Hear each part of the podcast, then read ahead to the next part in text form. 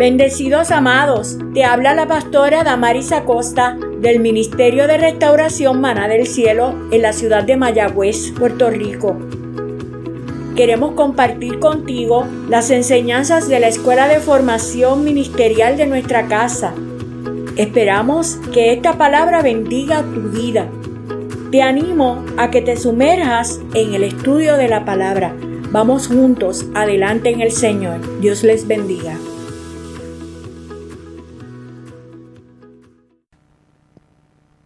Damos gracias al Señor.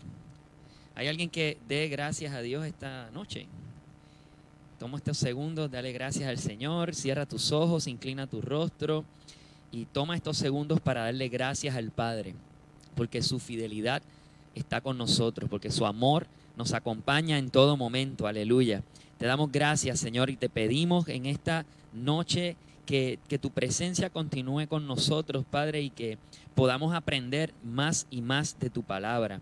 Que podamos, Señor, aprender más y más de lo que tú tienes para nosotros y para nuestras vidas, Señor.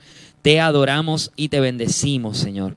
A ti la gloria y la honra. Amén, amén y amén. Gloria a Dios. Bien, esta noche tenemos, estamos a buen tiempo, porque esta noche tenemos una clase espectacular, como todas las clases que ustedes han tomado anterior a esta. Esta no será la excepción, pero definitivamente nos estamos encaminando a un nuevo tiempo. Amén. Sabíamos que el 2020, recuerdo que antes de, eh, antes el, para el mes de diciembre, días antes de despedir el año, recuerdo que en una de las ministraciones eh, dije y lo sostengo, que el 2020 era un año para dar gracias. En ese momento no sabíamos nada de lo que iba a ocurrir. Y el apóstol eh, tuvo la revelación de llamar toda para el mes de, de, la, de aniversario, ¿verdad? Que este año iba a ser año de, aniversario, el mes de marzo, eh, tuvo a bien llamar indetenibles. Entonces tampoco sabíamos lo que iba a pasar. Así que eh, tomando eso como coyuntura para traer la palabra esta noche, sabemos que Maná del Cielo ha sido una iglesia que ha sido equipada y preparada, amén, para ser una iglesia indetenible. Y lo hemos sostenido, lo mantenemos y nos hemos mantenido a lo largo de todo este tiempo predicando la palabra, enseñando la palabra, reuniéndonos, bien sea de manera física o de manera virtual, pero nada nos ha detenido de llevar la palabra del Señor. ¿Está aquí conmigo? Así que bien eh, acertada estuvo esa revelación de parte del Señor cuando le dio al apóstol de que este era el año de, de maná del cielo indetenibles, ¿verdad? Y él lo utiliza como eslogan en todas las cosas y promociones que hace de la iglesia. Pero la verdad del caso es que el lenguaje que hablen nuestros apóstoles se debe convertir en el lenguaje que hablamos nosotros. Amén. Porque esa es la cultura de la organización. Así que la organización es mana del cielo, la iglesia es mana del cielo y sus líderes, Dios le ha dado esa revelación. Así que en la medida en que usted adopte ese tipo de lenguaje, estamos hablando el mismo idioma. ¿Nos entendemos? Y cuando lo escuchen por ahí van a decir, ese, ese es de maná del cielo, porque está indetenible. Amén. Entonces, Adicional a eso, pues el Padre nos mostraba que era un año de dar gracias. Y es porque en medio del, tiempo difícil es donde conocemos las verdaderas intenciones de las personas. ¿Usted está aquí conmigo? En medio del tiempo difícil es que conocemos las verdaderas intenciones de las personas. Dicen por ahí que en la dificultad es que sale a relucir de qué estás hecho qué es lo que compone tu ser de verdad. Y le hago este chisme santo, un santo chisme, como usted lo quiera llamar. Pero meses antes de casarnos, eh, Karen y yo tuvimos dificultades. Estamos buscando la casa para alquilar. Y yo tenía una visión, ah, obviamente usted fue criado de una manera y su esposa de otra, entonces esas visiones chocaban, y por mucho, obviamente. Así que ese día no, no nos fue muy bien. Y llegamos entrompados a casa de, los apóstoles. Y recuerdo que esa Dari nos sentó y nos dijo, ven acá, ¿qué pasó? Y ahí le echamos todo el cuento y todo el chiste y toda la cosa y Karen entrompada y yo entrompada porque ella decía una cosa y otra. En resumida, nuestros caracteres estaban ahí, ¿verdad? Chocando. No es para menos, estábamos justo antes de casarnos. Tú crees que te la sabes toda, pero mm, no sabes lo que te espera. Y recuerdo que en ese momento... Eh, esa palabra que le acabo de decir, que en el tiempo difícil es que se sabe de quién eres, eh, ese fue el consejo que utilizó eh, Dari para ayudarnos en ese momento. Es en el tiempo difícil es que tú verdaderamente sabes quién tú eres. ¿Ok? Así que en vez de ponerse a pelear, eh, busquen la forma, ¿verdad?, de, de resolver esto. Y yo creo que esa palabra va muy bien con este tiempo, ¿verdad? En el tiempo difícil, tú sabes quién tú eres. Tú has visto quién ha estado contigo, quién te ha dado la mano, quién te ha apoyado, quién se ha mantenido preguntando por ti, buscándote, dándote apoyo, support. ¿Verdad que sí? Han sido tiempos difíciles. Jamás hemos vivido esto que estamos viviendo. Y yo quisiera tenerles otra noticia y decirles que esto va a pasar y que va a pasar para mejor, pero lamentablemente no es la noticia que podemos darle. Las cosas no van para mejor. Las cosas o se mantienen así o van para peor. Y no porque sea profeta del desastre, sino porque la palabra de Dios dice que van a ocurrir señales de los últimos tiempos, que es necesario que esas señales ocurran para que entonces venga el deseado de las naciones, que es Cristo Jesús. Amén. Para que eso ocurra, tiene que primero haber unas señales que son unas alertas al mundo o a la iglesia. A la iglesia. Las señales antes del fin no son para el mundo, son para la iglesia. Así que este es el tiempo en donde te digo, las cosas no se pondrán mejor, pero sí te tengo una buena noticia. Dios cuidará de ti. El Dios que nos llamó es el Dios que nos sostendrá. Amén. Él moverá lo que tenga que mover, hará lo que tenga que hacer, pero no te quede duda que Dios obrará a tu favor, a favor de los hijos de obediencia. Y esta noche vamos a estar hablando vamos a estar hablando sobre las fiestas del Señor y el tiempo del cumplimiento profético. Ese es el tema central de todas las clases que estamos tomando en este tiempo. Es las fiestas del Señor y el tiempo del cumplimiento profético. Pero el tema que nos corresponde hoy, el subtema, es descubriendo el significado de las palabras servir y fiesta. ¿A cuánto le gustan los paris? Las fiestas son buenas, ¿verdad que sí? Hay, hay este, picadera, hay cositas de comer, ¿verdad? Eh, te tratan bien, te llevan las cositas a la mesa. Eso, si no eres tú el que das la fiesta, si eres tú, estás chavado. te toca a ti llevar todo a la mesa y servirle a todo el mundo. Vamos, pero cuando tú vas a la fiesta, a la boda, al quinceañero, eres tú el que te sientas y te sirven y se siente bien. Tienes buena compañía, hay música, hay bailoteo, hay gozadera, hay de todo.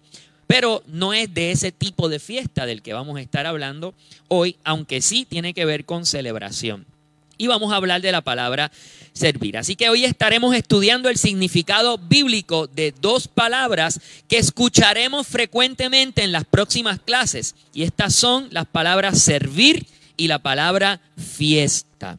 Recuerden que este semestre estaremos estudiando las fiestas del Señor y el tiempo del cumplimiento profético. La iglesia de este último tiempo está llamada a un despertar profético, te lo voy a repetir. La iglesia de este tiempo, y cuando digo iglesia, ¿a quién me refiero? ¿A quién?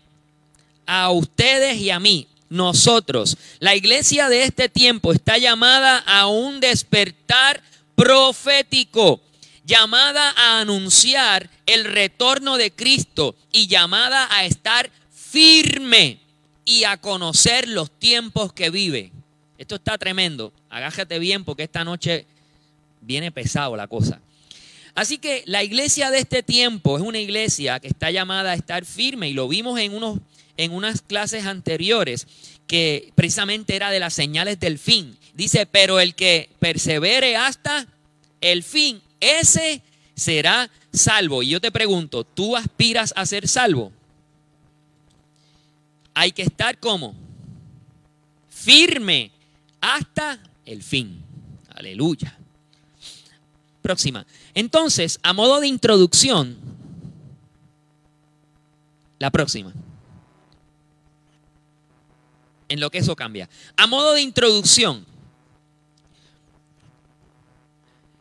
tenemos que en el Génesis es donde eh, eh, comienza todo, todo el proceso de la creación. Usted ha leído parte del Génesis, ¿verdad? Génesis significa el principio de todas las cosas. En el Génesis, precisamente los capítulos 1, 2 y 3, tenemos la ley de Dios y tenemos el propósito de Dios con el hombre. Eso está en el Génesis, pero ocurre algo que el hombre y la mujer pecan y a consecuencia del pecado, todo el plan original fue trastocado, fue cambiado. Así que luego de que el hombre peca, Dios revela al, se revela al hombre por códigos. Y esta palabra es bien importante que, tengas presente esto, porque a veces tú lees la Biblia tú lees la Biblia y tú dices, pero ¿por qué no me hablan más claro? ¿Y por qué tienen que estar usando tanta simbología y tantas cosas y tantos diseñitos y tantas... ¿Por qué no me van straightforward? Pues eso tiene un propósito y precisamente es que al hombre pecar pierde el acceso a, al conocimiento de los secretos de Dios pierde acceso a muchas cosas por causa del pecado. Entonces es necesario que Dios, en vez de hablarle, en vez de hablarle directamente al hombre, entonces Dios comienza a utilizar figuras, comienza a utilizar símbolos, comienza a utilizar códigos para revelarse al hombre. ¿Y por qué? Porque el hombre pierde el acceso a esa conexión directa con Dios. Dice la palabra de Dios que, que, en el principio Jehová Dios se paseaba por el huerto del Edén al fresco del día hablando con el hombre, con Adán, que luego fue llamado Adán. Pero ese, ese verso me llama mucho la atención. Dice, Dios se paseaba al fresco del día. O sea que un día normal para Adán y para Dios era estar platicando en el Edén. ¿Está aquí conmigo? Porque el plan original de Dios fue crearlo a imagen y semejanza de Dios. Así que Dios hizo un ser igual a Él. ¿Usted está aquí conmigo? Un ser igual a Él con el cual Él pudiera deleitarse, hablar, platicar, revelarle sus secretos, mostrarle las cosas y estar con Él. Fuimos creados para tener comunión estrecha con Dios. Pero cuando el hombre peca, el hombre entrega ese libre acceso a la presencia y pierde el acceso al conocimiento de la ley de Dios direct, de forma directa, entonces es necesario que Dios comience a hablar entonces en, en, en, códigos y en claves. Y esos códigos y esas claves no le eran revelados a todo el mundo.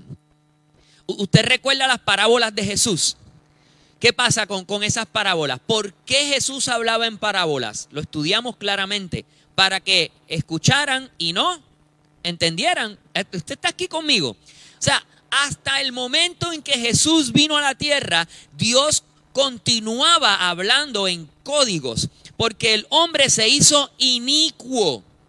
Inicuo significa no igual inicuo, no igual. El hombre peca y el pecado hace que el hombre se vuelva inicuo, es decir, no igual a Dios. Pierde la imagen de Dios. Fuimos creados a imagen y semejanza. Así que la semejanza la mantenemos porque somos espíritu, alma y cuerpo. Somos trino, igual que el Padre, que es Padre, Hijo y Espíritu Santo. Pero la imagen de Dios, eso, eso fue trastocado, el hombre se vuelve inicuo por lo que no tiene acceso a la ley de Dios. Y Dios escondió sus verdades dentro de unos códigos que ya el hombre no tenía acceso directo a ellos por causa del pecado. Así que lo que te aleja de Dios es el pecado. Y el pecado nace de la iniquidad y la iniquidad es la raíz que da a luz el pecado. Pero esa no es la clase de hoy. La clase de hoy es, métete esto aquí a, la cabeza, que por causa del pecado perdimos acceso a las verdades divinas de forma directa. Ahora Dios se revela en códigos. Ahora Dios comienza a hablar al hombre de una manera distinta. Comienza a hablar al hombre a través de simbología a través de las cosas, por medio de rituales, por medio de estructuras. ¿Ok? Ejemplo de esto. Las ofrendas. Ejemplo, el tabernáculo de Moisés. Cuando estudiamos el tabernáculo vemos que eso dice Cristo, Cristo, Cristo, Cristo por todas partes. Pero cuando Dios le entrega el diseño a Moisés, Dios no le dice Cristo, Dios le dice, prepárate un altar del sacrificio, prepárate un lavacro, prepárate una mesa de panes, prepara pan. Sin embargo, hoy día sabemos que el pan se refiere a Cristo. La mesa de los panes tipifica a Cristo. El altar del sacrificio tipifica a Cristo. ¿Va conmigo? Hoy conocemos porque ha sido decodificado el mensaje. Sin embargo, en ese tiempo Dios se lo entrega encriptado dentro del diseño del tabernáculo. Amén. Así que aquellos que estudian el tabernáculo de Moisés saben que tienen que ir quitando esa inscripción y revelando ese mensaje. Y eso es una, una tarea que necesitas del Espíritu Santo para que te revele ese mensaje. Por eso en el Antiguo Testamento no, las verdades de Dios no le eran reveladas a todos, pero Dios levantaba a hombres y mujeres a quienes Dios sí les revelaba esas verdades. Y eso se llamaban los profetas. Amén. ¿Estamos aquí? Perfecto. Entonces, Dios le entregaba esas verdades a sus siervos, los profetas. Y así, allí hay una, una profecía que dice, Dios no hará nada sin antes revelarlo a sus siervos, los profetas. Ok, ya entendimos lo de los códigos. Así que son códigos que esconden verdades para que no todos tengan acceso. Ahora, lo importante aquí, amado hermano y hermana, no es ir tras los códigos. Lo importante aquí no es buscar los códigos, sino es que busquemos la verdad detrás de los códigos. Y a eso se refiere y por eso es que debemos estudiar las fiestas solemnes, porque eso es uno de los códigos donde hay un mensaje eterno dentro de esas fiestas. Y es lo que vamos a hacer. Vamos a decodificar ese mensaje, vamos a entender ese mensaje y vamos a estudiar cada una de esas fiestas. Eh, ¿Se apunta? ¿Alguien más se apunta conmigo? Ya, los tengo adentro a todos ya. Toma lista. pasa lista, pasa lista. ¿Ok? Estamos aquí. Entonces, ese es el caso de las fiestas solemnes dadas por Dios a Moisés en Levíticos 23. Apunte por allí, Levíticos 23, y usted va a leerlo con calma, ¿ok?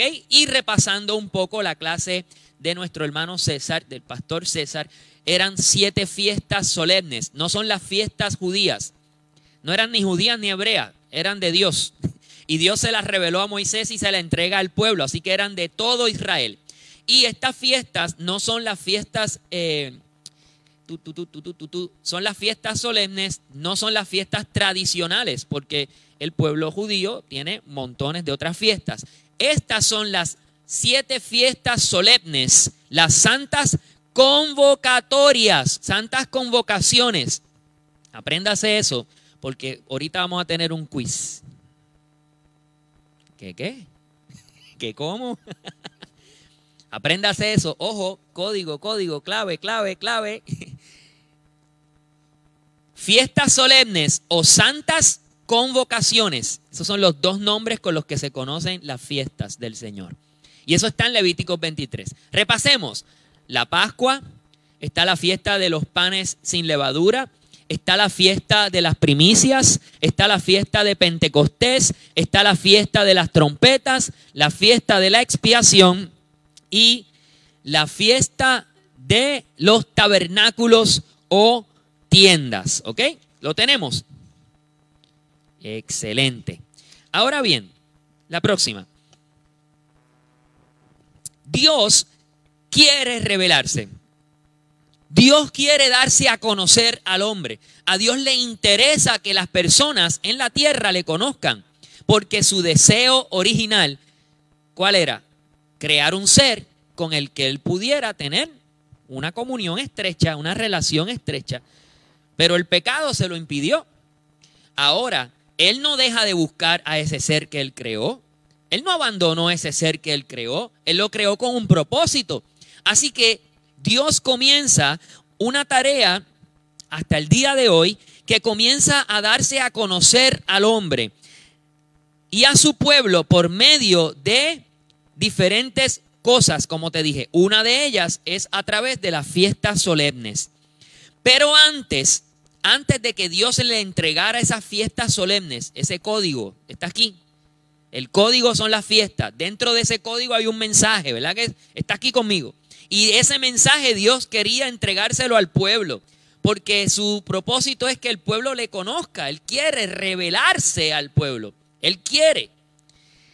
Pero antes de entregarle esas fiestas, tenemos que recordar que en este momento de la historia en que estamos, el pueblo de Israel se encontraba esclavizado en Egipto. Así que antes de que Dios le entregara ese código a Moisés para ser revelado al pueblo, Dios quiso sacar a su pueblo de Egipto y llevarlo al desierto. Eso está en Éxodos 3. Cuando usted lee Éxodo 3, es el llamamiento de Moisés. ¿Ok? Y eso está poderoso. Dios se les revela a Moisés en medio de un arbusto ardiendo y desde allí Dios le habla. Eso está en Éxodo 3. Entonces, debes entender que todo lo que Dios hace tiene un propósito. Escríbelo por allí. Todo, todo, todo, subraya todo y ponle así este, flechitas, lucecitas de neón lo que tú quieras, pero pon todo. Y cuando es todo, es todo. Eso está sencillo, ¿verdad? Todo lo que Dios hace tiene un propósito. Grábatelo aquí. Dios no hace nada por nada. Y si Dios no hace nada por nada, y yo quiero ser imitador de Dios, entonces yo tampoco haré nada por nada. Todo debe tener un propósito. Muy bien que lo entendemos. Próximo. Ahora, en Éxodo 3, Dios le dice, Moisés, voy a sacar a mi pueblo. Ya se acabó el, periodo de, la esclavitud, voy a sacar al pueblo y tú vas a ser el elegido. Que yo, sí, que tú. ¿Y qué señales tendré? Mira, y estas señales, bla, bla, bla, bla, bla, y ahí le da todo. Le dice, voy a sacar al pueblo. Dios le dijo a Moisés en Éxodo 3, el resultado final, pero nunca le dijo el cómo lo iba a hacer. Apunte eso por ahí porque eso también es bien importante en la vida de un creyente. Próxima. Ahora bien, Dios tenía que sacar al pueblo de, Israel de Egipto para poder entonces llevarlo al desierto a un periodo, un proceso, dígalo fuerte, proceso. Un proceso de desintoxicación de la esclavitud. Y eso es un proceso que todo creyente debemos pasar. Egipto significa el mundo, la mundanalidad. Y cuando salimos del mundo, del sistema, y entramos al reino de Dios, que el reino de Dios no es un sistema, el sistema es el mundo, el reino de Dios es un reino, es un gobierno. Cuando entramos al gobierno de Dios, resulta que tenemos que desintoxicarnos y desaprender todo lo que Egipto guardó en nuestro chip. Y para no escucharme muy eh, de último tiempo, pues en nuestra memoria. Todo lo que está almacenado acá atrás, mire, acá atrás. Entonces, parte de ese proceso tenía tres propósitos principales que son los tres propósitos que vamos a estudiar hoy. ¿Para qué Dios quería sacar a Israel de Egipto? El primer propósito era para servir. Para servir. El segundo propósito, para que le ofreciera sacrificios. Para que ofreciera sacrificios. Y el tercer propósito, para que le celebrara fiesta. ¿Para qué Dios quería sacar al pueblo de Egipto y llevarlo al desierto? Para que le sirviera, para ofrecer sacrificios y celebrar fiesta. Una vez más, código, código, código, apunte, apunte, apunte, quiz, quiz, quiz. Le estoy choteando la respuesta aquí. ¿Para qué Dios quería sacar a su pueblo de Egipto y llevarlo al desierto? Para servir, para ofrecer sacrificios y para celebrar fiesta al Señor. Amén. Es la cosa. Entonces, próxima. ¿Cómo es que llega Israel a Egipto? Y eso es bien importante saberlo porque si no sabemos esto, no entenderemos el por qué. Y este es el background. Esto es lo que pasó antes. Para entender cómo llega Israel a Egipto, tenemos que recordar la historia de José. ¿Cuántos recuerdan la historia del José el soñador? ¿Lo recuerda? José, hijo de Jacob, Jacob, hijo de Isaac, Isaac, hijo de Abraham, Abraham, el patriarca a quien Dios le dio la palabra de que haría de él una gran nación. Así que José, descendiente de Abraham, fue llevado a Egipto como esclavo y vendido por sus hermanos. Y eso está en Génesis 37. Génesis 37. Luego José sale, sale eh, a relucir que termina siendo gobernador en Egipto. Recuerda, el periodo de, de, los siete años de vaca gorda, los siete años de vaca flaca, los sueños del, faraón. Eh, José fue el único que pudo descifrarlo. No solo eso, sino le entrega un plan completo de gobierno. El faraón entonces lo saca y lo pone eh, como cabeza. José gobierna durante esos 14 años, lleva al pueblo de Egipto a una, a una gran victoria porque todo el mundo tenía hambre, pero ellos tenían alimento gracias a la visión de un joven de Dios. Amén. Entonces los hijos de José se quedan viviendo allí, los hijos de los hijos, los hijos de los hijos de los hijos, los hijos de los hijos de los hijos de los hijos, por generaciones, muchas generaciones, hasta que llega un momento en donde José se desaparece del mapa, José muere, y los nuevos egipcios y el nuevo faraón que entra no le importa el legado de José y cogen a los israelitas y los someten a esclavitud porque Dios los había hecho prosperar.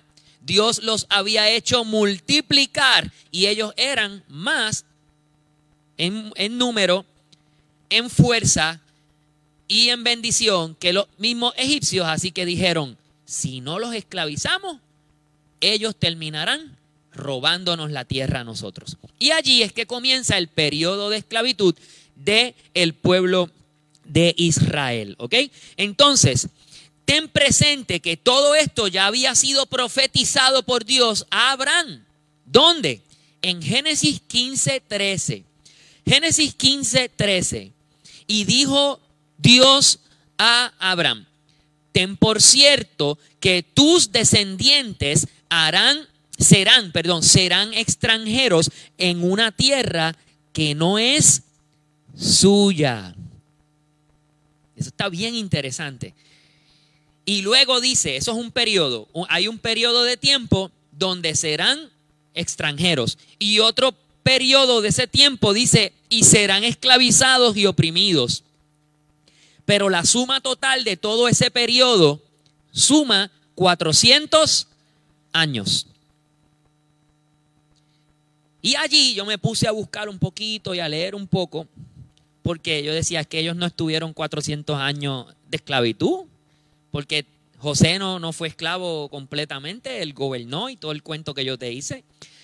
Y resulta que de ese periodo de 400 años, que comienza esos 400 años comienzan en Génesis 21.12. Génesis 21.12, Dios le habla a Abraham y le dice a Abraham, deja ir a Ismael.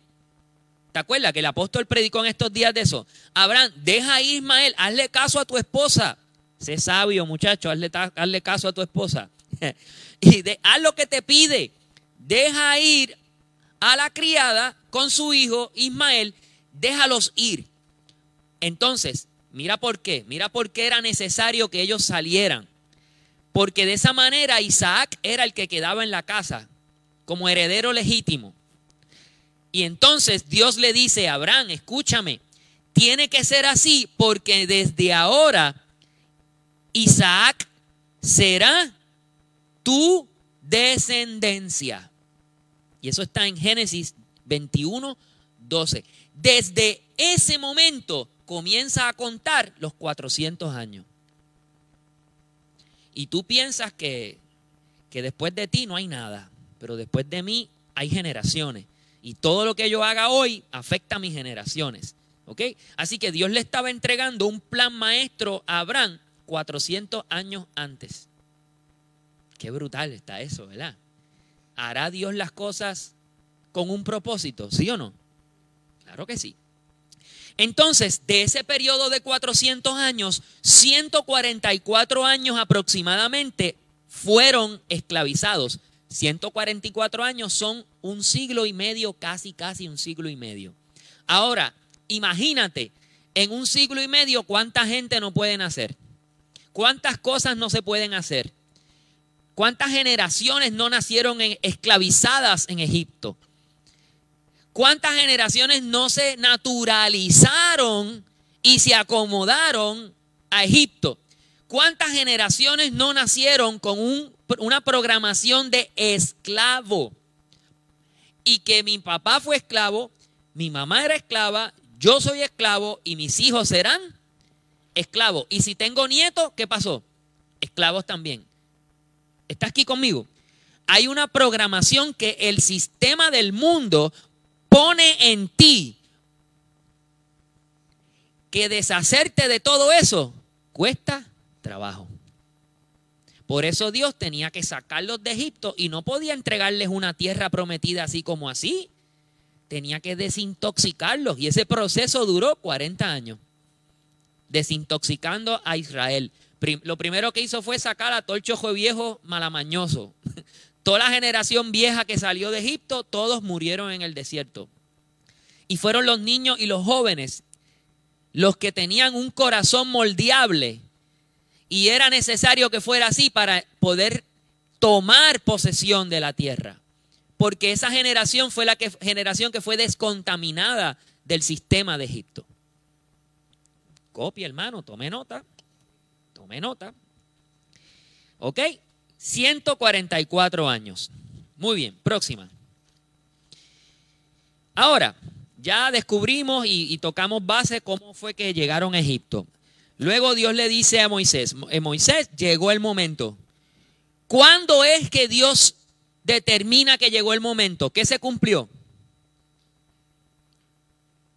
¿Qué se cumplió? Esa no viene en el quiz. Dígame, ¿qué le dijo Dios a Abraham? Estarán por ahí sorandeando y vagabundeando y luego serán esclavizados un periodo de 400 años. Así que, ¿qué fue lo que se cumplió? La profecía que Dios le dio a Abraham. Cuando se cumplió esa profecía en tiempo, diga conmigo, en tiempo, cuando se cumplió en tiempo, entonces Dios levantó a Moisés y le entrega entonces la nueva temporada, el próximo season para el pueblo de Israel. In the desert se llamaba esa.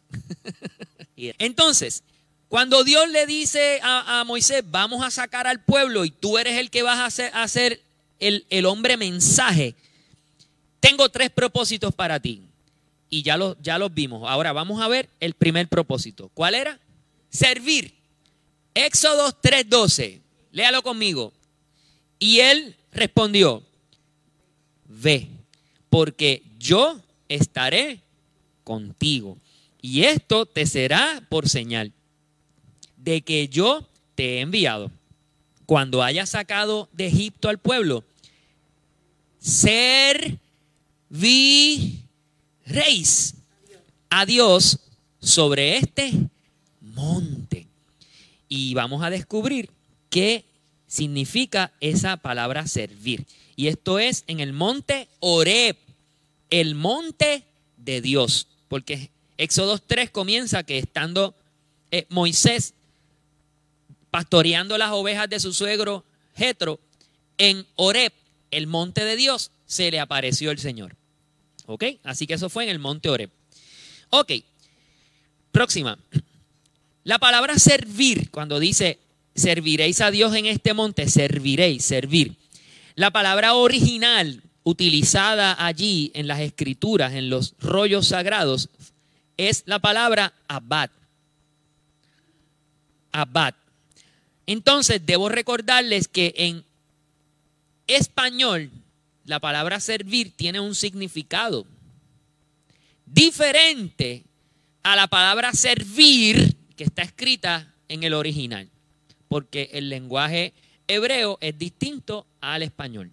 Aquí conmigo. Pero la palabra que mejor se ajusta en el español es servir. Abad significa trabajar para otro o realizar una labor, bien sea por paga o porque te lo pidan. Pero también abad significa rendir culto o adoración. Así que cuando Dios le dice a Moisés, Moisés, tu pueblo, el pueblo de Israel, servirá a Dios aquí, en este monte, lo que le dice es, en este monte me van a adorar. En este monte me van a rendir culto. En este monte es donde van a realizar una labor. En español, en español la palabra servir significa ser apto o capaz para realizar una función, rendir culto o adoración.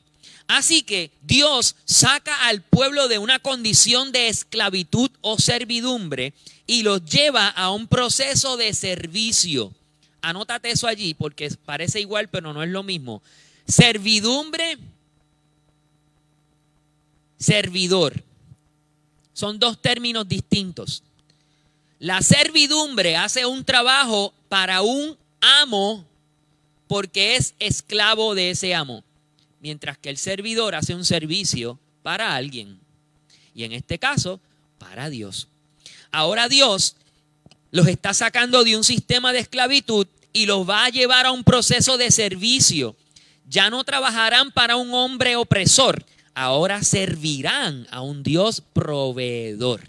Y eso es parte de lo que el próximo, el pueblo tiene que aprender. Abad se utiliza para nombrar el trabajo que hace un esclavo en su misión a otra persona, como también el trabajo de un servidor en su misión a Dios. Y aquí hay una contradicción, porque la misma palabra se utiliza para ambos términos que son opuestos. Uno es esclavo, el servicio que hace un esclavo, y otro es el servicio que hace un servidor, un ser libre pero que hace una labor para alguien más. Pero Dios prometió liberar a su pueblo de la esclavitud. Ya no serían más sirvientes o esclavos.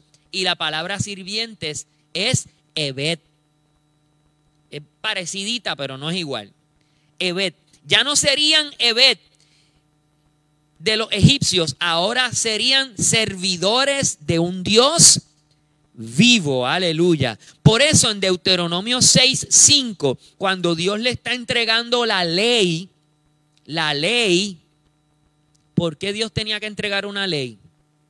Porque lo sacó de un sistema opresor, lo sacó al desierto para hacer de ellos una nueva nación y necesitaba una constitución, necesitaban una ley, necesitaba orden, ¿verdad que sí? Dios es un Dios de orden.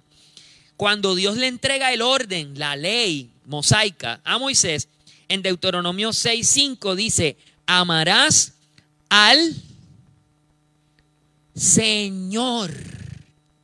Amarás al Señor tu Dios. Nota la distinción.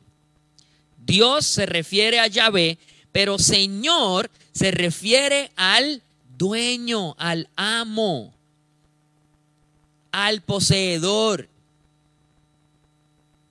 Amarás al Señor tu Dios con todo tu corazón, con toda tu alma y con toda tu fuerza. Deuteronomio 6.5 resume lo que significa abad. Eso resume lo que significa servir a Dios. Una vez más, Servir a Dios es amarlo con todo el corazón, con toda el alma y con todas las fuerzas. Próxima. Y vamos ahora a profundizar un poco más. ¿Qué significa servir a Dios? Ahora es que vienen las palabritas que no nos gusta escuchar. Y yo quiero ser bien enfático aquí porque hubo un lenguaje muy fancy, muy cool, de que eres iglesia, Dios te ama y tú puedes vivir todo el tiempo cool, porque Dios siempre te va mal y no espera nada de ti, más allá que vayas a la iglesia y que seas bueno y que hagas buenas obras. Ese es el mensaje light, el mensaje cool. Pero el mensaje real del Evangelio no es ese.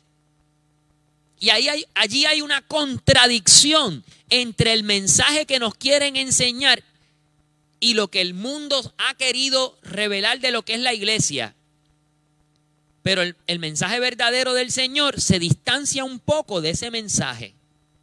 Eso es lo que se llama el diseño y el antidiseño. El diseño de Dios, de un servidor de Dios, es el siguiente. Servir a Dios significa someterse a Él. Por eso en Deuteronomio 6.5 utiliza el término Señor tu Dios. Señor mi Dios. Es mi Dios, pero es mi Señor. Someterse a Él y obedecer completamente su ley, sus mandamientos, su palabra, lo que Él dice. Lo que Dios dice, yo lo voy a hacer porque yo quiero ser un buen servidor. Consagrar, consagrar significa separar, consagrar nuestra vida para Él, conducirnos de manera que a Él le agrade. ¿Estamos bien hasta aquí? Próximo, rendir adoración y seguir sus mandamientos.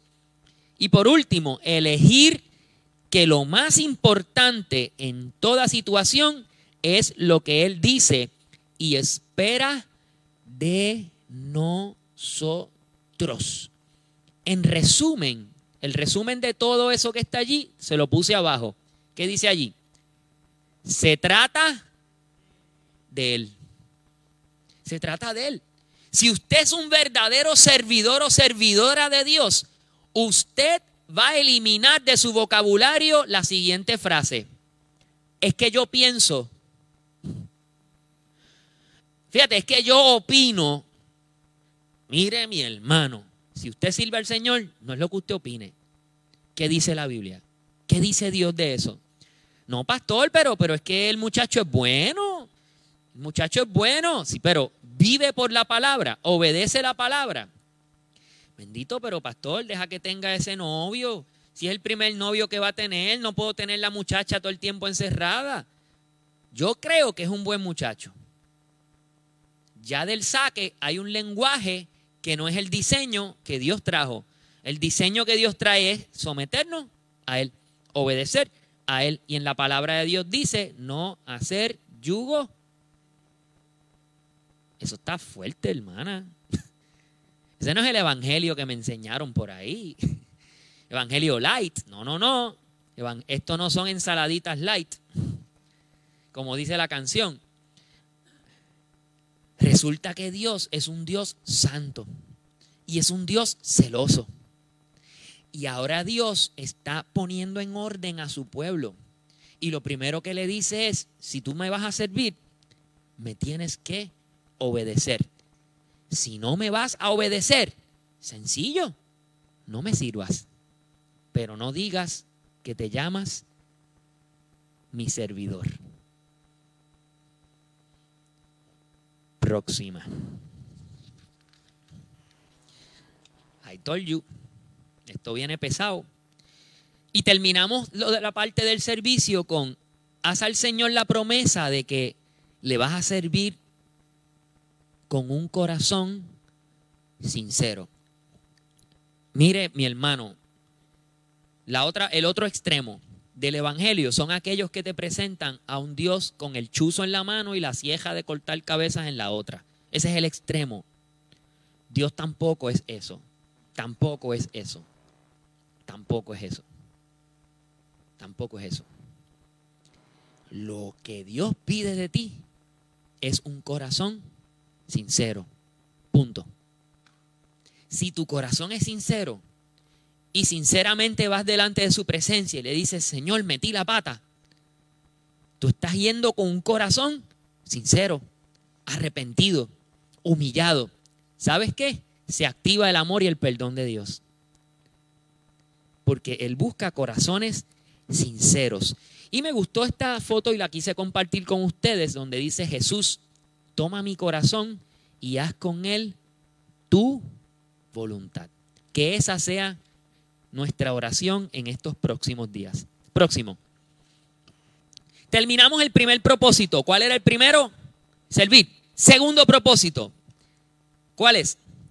Ofrecer sacrificios. Entonces, en Éxodo 3:18, lea conmigo, dice, y oirán tu voz, e irás tú y los ancianos de Israel al rey de Egipto, y le diréis, Jehová, el Dios de los hebreos, nos ha encontrado.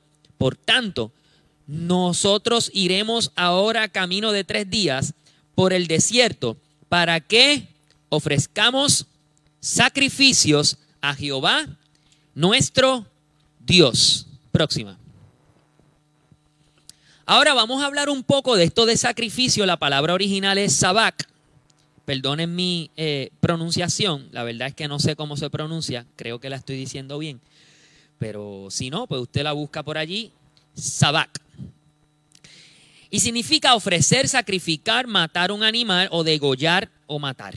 En español, en español la palabra sacrificio significa homenaje u ofrenda que se rinde a una divinidad con el fin de darle tributo. Otra definición es matanza de animales.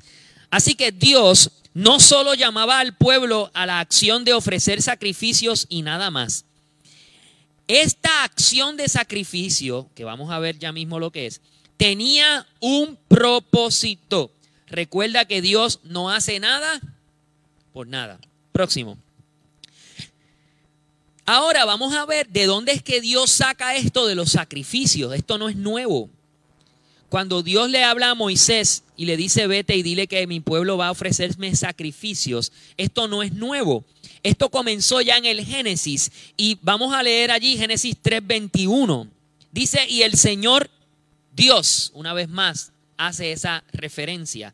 Hizo vestiduras de piel para Adán y su mujer y los vistió. Estamos hablando de cuando Adán y Eva toman del fruto prohibido, entran en la desobediencia, y ese fue el primer pecado, la desobediencia. Se rompe el vínculo con Dios, ocurre el pecado y ya se hizo inicuo. Inicuo significa no igual. Así que pierde la comunión con Dios, pero Dios no quería dejarlo atrás. Así que, ¿qué vamos a hacer? Hay que hacer algo para perdonar ese pecado. La paga del pecado es muerte. Así que Dios va pensando y dice, bueno, pues le corto la cabeza a Adán porque pegó. No, no, no, pero es que yo lo amo. Es que yo lo quiero, es que él es mi creación, no le voy a cortar la cabeza así como así. Entonces, ah, pues que muera algo en lugar de él. Pero yo necesito que se derrame sangre. Que se derrame sangre.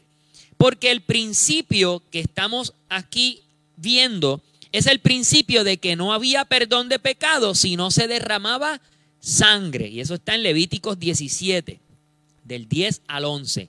¿Y por qué la sangre? Porque la sangre, dice Dios, en la sangre está la vida del animal.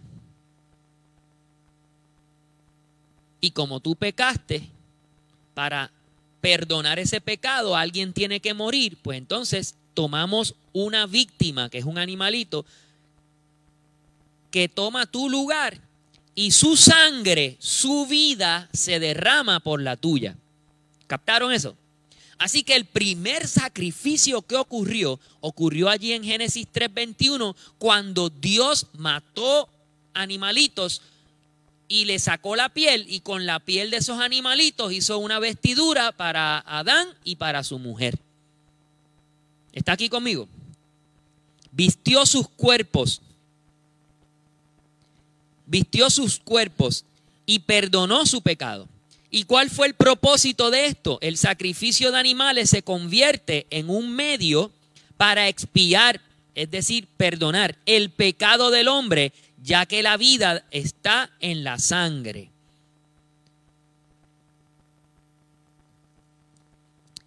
La paga del pecado es muerte. Dios es un ser santo y no acepta que se acerquen personas con pecado.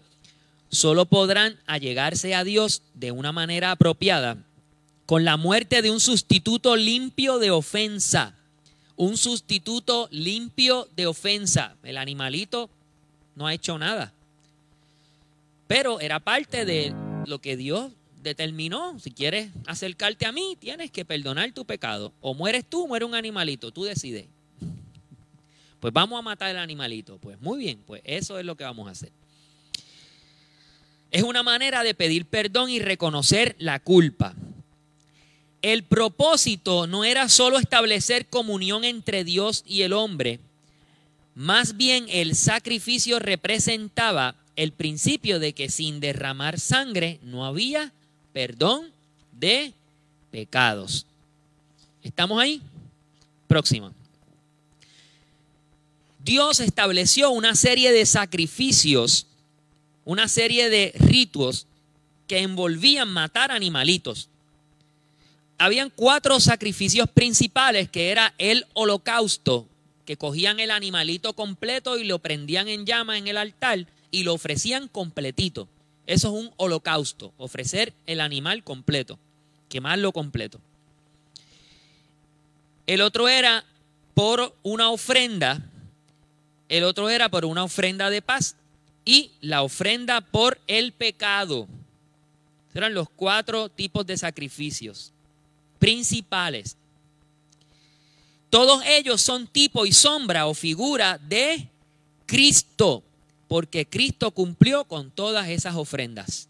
Él se entregó completo, holocausto. Él fue una ofrenda. Él fue una ofrenda de paz. Él mismo dice, eh, mi paz os dejo, mi paz os doy, no como el mundo la da. Así que Él, Él era un enviado de paz, Él era ofrenda de paz.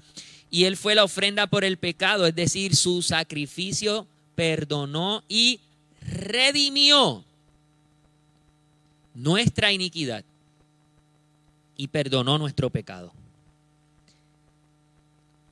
Tenga eso presente. Cristo es Él, eh, lo estoy diciendo al revés, las ofrendas son sombra o figura de Cristo. Ahí lo puse. ¿Ok? ¿Cuál era el código? Vamos a ver si lo estamos aprendiendo. ¿Cuál era el código? Las ofrendas la ofrenda de paz, el holocausto, ese era el código. Había un mensaje del reino de Dios allí. ¿Cuál era el mensaje? Cristo es el Cordero de Dios. Ese es el mensaje. Próximo. Ahora hice este pequeño infográfico para ilustrar un poco el proceso de donde Dios nos sacó, de la muerte a la vida. Antes, antes, en el antiguo pacto, Aquí nos estamos adelantando bastante al tema, ¿ok? Nos estamos adelantando al tema, pero es importante que sepamos el por qué utilizamos la palabra sacrificio de alabanza. ¿Han escuchado eso? Sacrifique alabanza, hermano, sacrifique alabanza. Sacrificio de alabanza. Ese término viene de, eh, esto te lo, te lo explica un poquito mejor.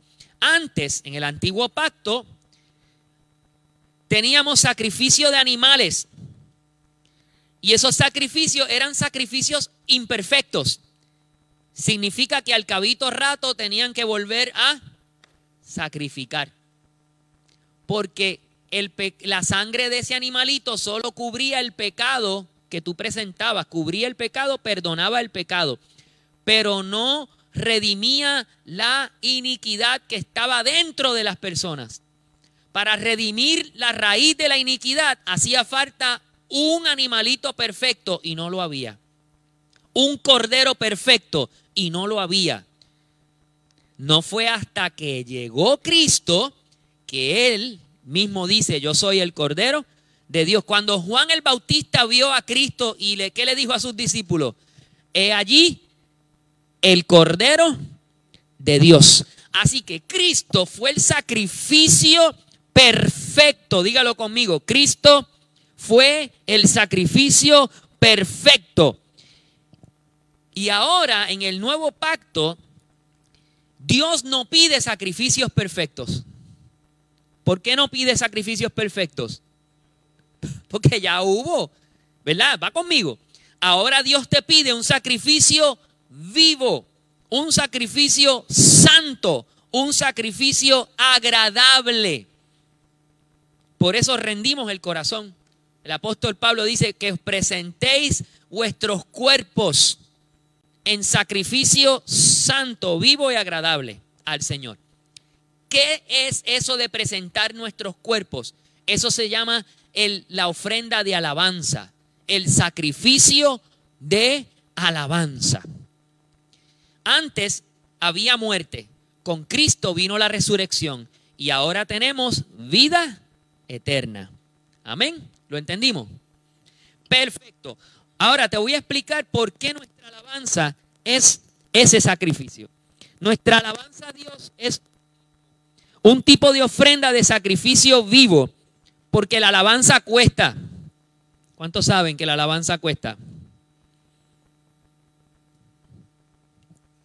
La alabanza cuesta porque hay que cultivarla, porque hay que vencer muchas cosas para alabar a Dios. Hay que vencer el orgullo, el desánimo, la falta de interés, el qué dirán. Hay que cultivar el conocimiento en la palabra para saber por qué alabamos y conocer, está bien, me quedo con los dos, y conocer el Dios que adoramos y alabamos. ¿Cuesta o no cuesta? Cuesta. Tú no llegas así como así a alabar al Señor. Todos los días tú no tienes ganas de alabar al Señor. Todos los días tú no tienes ganas de cantar y aplaudir. ¡Qué bueno! Voy para la iglesia. No, hermano, no. Si eso pasa en su vida, dígame la clave. Porque en la mía no es así. Ay, que ir para la iglesia. Anda, espérate, es tarde. Vamos a prepararnos rápido. Y uno viene por ahí en el camino agajándose del Señor y de los ángeles. Aleluya. Se ríe la hermana. La alabanza cuesta. Ahora hay días, mi hermano, que usted viene amolado como el filo de una navaja. Usted entra por esa puerta, usted, aleluya, y usted saluda a todo el mundo. Eso es unción va y unción viene. Cristo, gloria al Señor. Y se une con la hermana Adelaida aquí. Santo a orar y a interceder. Padre, atamos, desatamos. Y usted olvídese, usted se convierte ahí en un Jeremías, un profeta de verdad. En el nombre de Jesús, ahí declaramos sanidad, Padre, lluvia de bendición en este lugar. Se abren los cielos, Padre, y desciende sobre cada persona tu bendición y tu gloria santa. Y ese día usted vino con lo profético encendido. Pero no siempre es así. ¿Verdad que no? No siempre es así. Entonces, ¿y Dios tiene la culpa? No. Pues eso es parte del proceso de madurez. Cuando tú maduras, tú dices que yo soy servidor de Dios en todo momento. Y hay una canción muy buena, vieja, vieja, pero buena, buena, que dice, en todo tiempo te alabaré. En todo tiempo te adoraré, te alabaré. Usted no la recuerda. Te glorificaré, te alabaré mi buen Jesús. Eso es un sacrificio de alabanza. Cuando en medio de la tribulación, de la circunstancia, del problema familiar, de la entrompajos con trompa con tu esposa que te comiste anoche, en medio de todo eso, tú llegas el domingo y tú dices, Señor, tú no tienes culpa de nada de eso, Padre. Tú sigues siendo un Dios bueno, un Dios misericordioso, un Dios de bondad. Y yo me levanto en el nombre de Jesús y yo hago lo que tú me mandaste a hacer, alabarte y glorificarte, Señor. Y yo levanto mis manos y yo estoy aquí, Padre. Algo tú vas a hacer, Señor. No soy perfecto, pero aquí estoy, porque aquí está mi sacrificio de alabanza. Yo salí de Egipto y tal vez estoy en el desierto, pero haré el propósito por el cual me has traído aquí. Rendiré sacrificio. Próximo. Aleluya. Si Jesús lo entregó todo por ti, tú puedes rendirlo todo por Él. Aleluya. Próxima. Y ahora vamos ya a la parte final. El tercer propósito. ¿cuál era el tercer propósito de Dios con Israel? ¿Cuál era? Celebrar fiesta. Llegamos al party, ahora es que...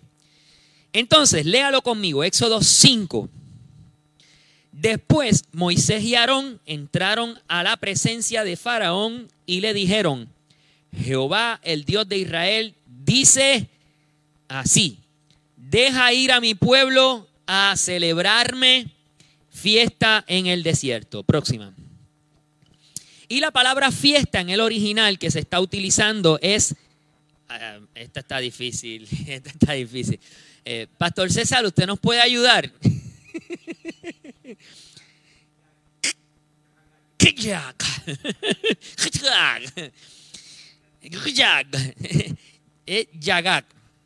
Yagak. ¿Ok? Y significa moverse en círculo, marchar en procesión sagrada. O sea, hay otros tipos de procesiones, pero esta procesión es sagrada.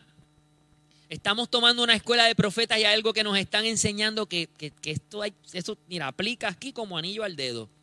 Para conocer lo que es verdadero, tiene que existir lo falso. Así que para que usted conozca la procesión que Dios está llamando, hay otro tipo de procesión, pero esa no es la que Dios mandó.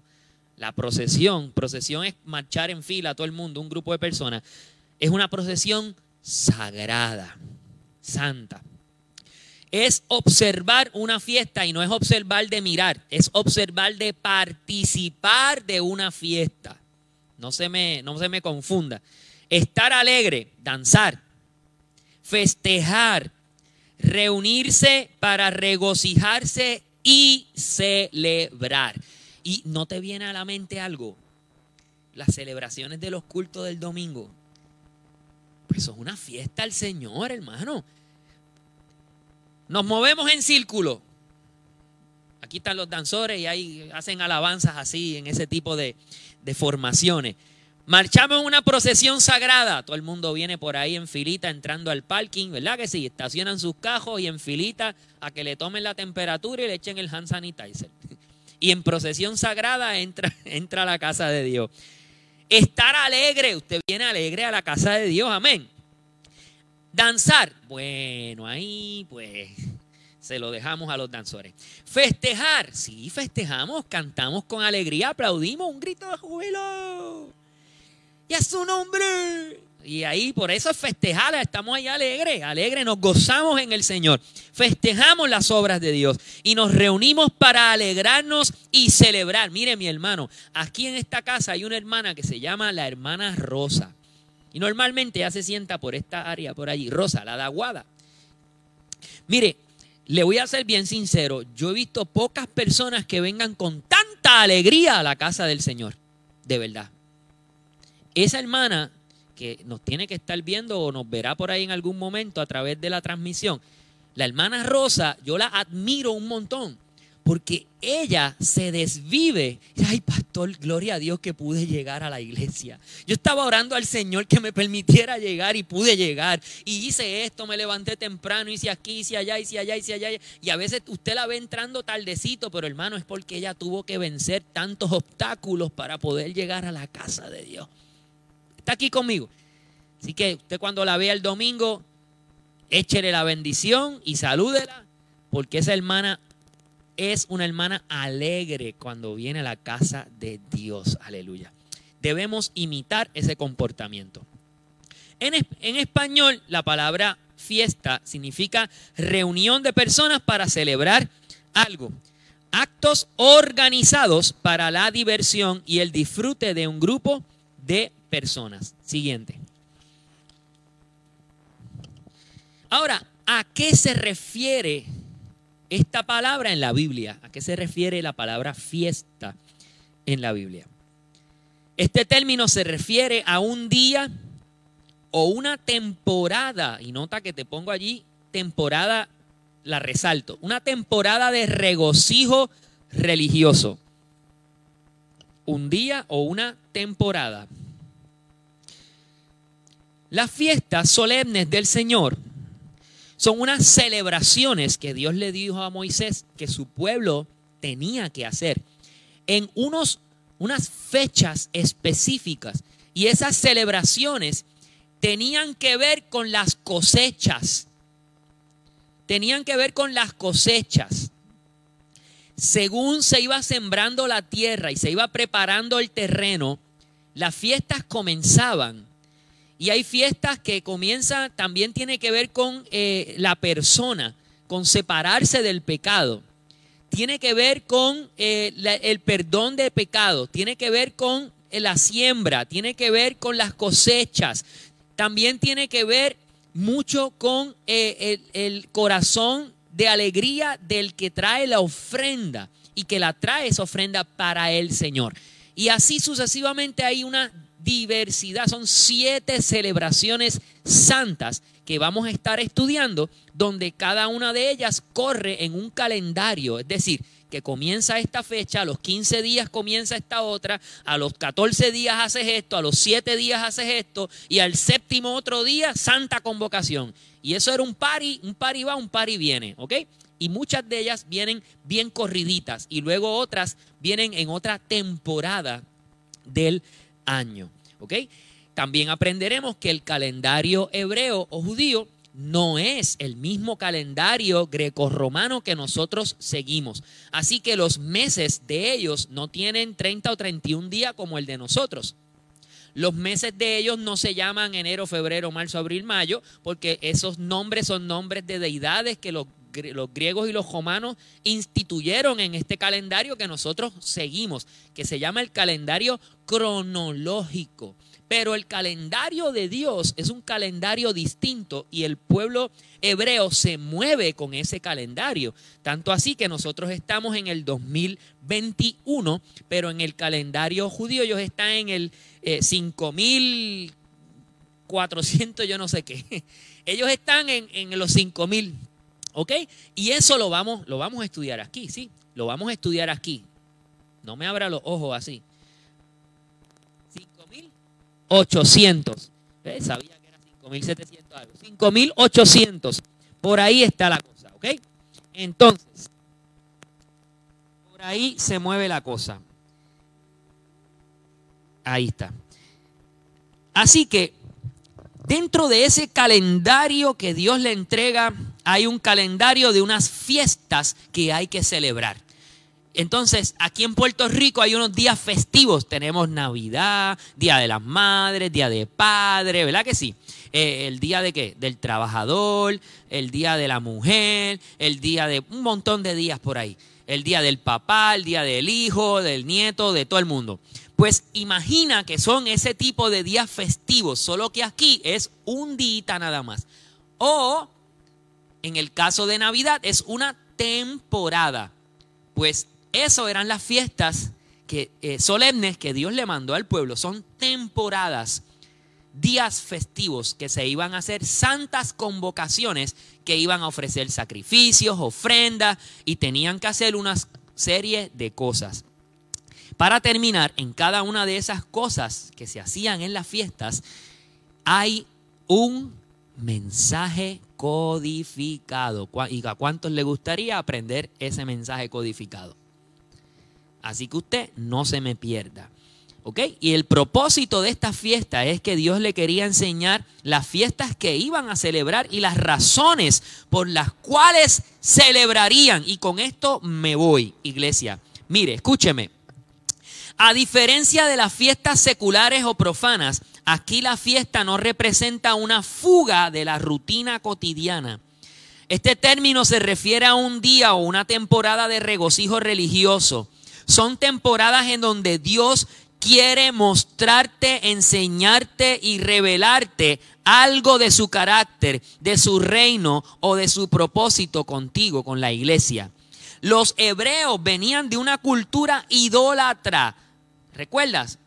siglo y medio siendo culturalizados por los egipcios. Así que ellos adoptaron las costumbres de los egipcios. Ellos adoptaron la adoración de los dioses de los egipcios. Ellos adoptaron el calendario de ellos, las fiestas de ellos. Y ahora Dios los saca y los lleva al desierto a un proceso de desintoxicación. le entrega la ley, pero también le entrega las razones por las cuales vamos a celebrar fiesta. Aleluya. Y Dios se le quiere revelar. Así que no hay duda de que Dios es un Dios de fiestas.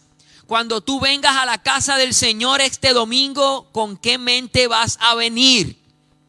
Con mente de party fiesta, porque tú vienes a traer tu sacrificio de alabanza y tú vendrás alegre delante del Señor. Vendrás gozoso, contento, porque santa convocación. Yo voy a la casa de mi Padre y me voy a encontrar con su cuerpo. ¿Quién es el cuerpo de Cristo?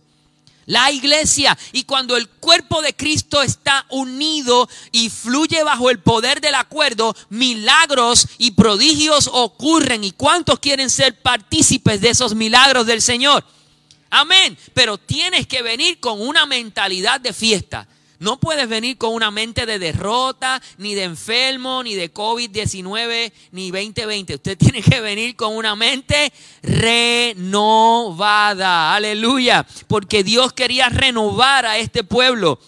No hay duda de eso. Aprendimos que son siete fiestas en las cuales en las cuales una de ellas se celebraba algo diferente que a su vez tiene un significado profético, un mensaje, un código. Ahora termino diciéndoles que estas fiestas tienen un sentido profético, un significado profético, aleluya.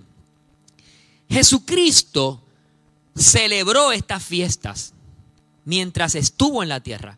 Y hay textos en la palabra, en los evangelios, que dice, y acercándose el día de la fiesta, o estando cerca de la Pascua, estando aquí o en medio de la fiesta de los tabernáculos, él entró al templo, hizo esto, aquello. Así que Jesús observó, no es de mirar, sino que participó, participó de estas fiestas solemnes. Jesús cumplió alguna de esas fiestas, son siete, siete número perfecto, número de Dios. Cristo cumplió varias de ellas, no te diré cuál porque es parte de las clases que te van a enseñar próximamente. Así que hay varias de esas fiestas que todavía no han sido cumplidas en la tierra porque no se ha cumplido el tiempo. ¿Te acuerdas los 400 añitos? ¿Cuándo fue? Cuando se cumplió el tiempo. Todavía no se ha cumplido el tiempo, pero el reloj profético de Dios está cerquita al cumplimiento de esas fiestas. Por eso, ponme la próxima, por eso es importante, con esto ya termino, es importante que estudiemos las fiestas solemnes reveladas por Dios a Moisés como parte del despertar profético de la iglesia del último tiempo. Aleluya. Dios quiere restaurar la celebración de su pueblo y Dios quiere volver a ser el centro de la celebración de la iglesia. Tenemos mucho tiempo celebrando otras cosas. Hoy Dios te dice, vuelve al origen, vuelve a mi casa, celébrame a mí, hazme fiesta a mí, tráeme tu alabanza a mí. Aleluya. Mira, una vez más recordamos que las fiestas sagradas son temporadas en donde Dios quiere mostrar algo a su pueblo, enseñarle algo a su pueblo, revelarle algo a su pueblo, algo de su carácter, algo de su reino, algo de su propósito. Aleluya. Hoy día es necesario que restauremos el conocer estas fiestas para poder estar apercibidos, diga conmigo, preparados para lo que viene. Lo que viene, mi hermano, no está fácil. Lo que viene no está fácil. Y si usted no se empapa de la palabra y no es conocedor de los tiempos, hay un espíritu que se desata para este tiempo y es el espíritu del engaño. Y lo estudiamos y ese espíritu de engaño engañará aún hasta los escogidos. Así que puede que tú estés en la fila de la salvación y ese espíritu te atrape, te encuentre y te saque de la fila. Si usted no está firme, mi hermano, cae. Por eso es importante conocer esta fiesta porque es un despertar profético. Alguien dice aleluya. Proféticamente hablando, Jesús cumplió varias de estas fiestas. Hay otras que están todavía guardando el cumplimiento y ese tiempo lo sabremos adelante. Dios quiere restaurar la celebración de su pueblo y que Él el centro de la alegría de su iglesia. Y estas fiestas, hermano, son verdaderos regalos de Dios para su iglesia. Aleluya. Así que póngase de pie en esta noche. Vamos a darle gracias al Señor. Ahora los dejé activos, los dejé activados con una palabra y con hambre para que venga el próximo viernes y aprenda más de las fiestas solemnes del Señor. Amén.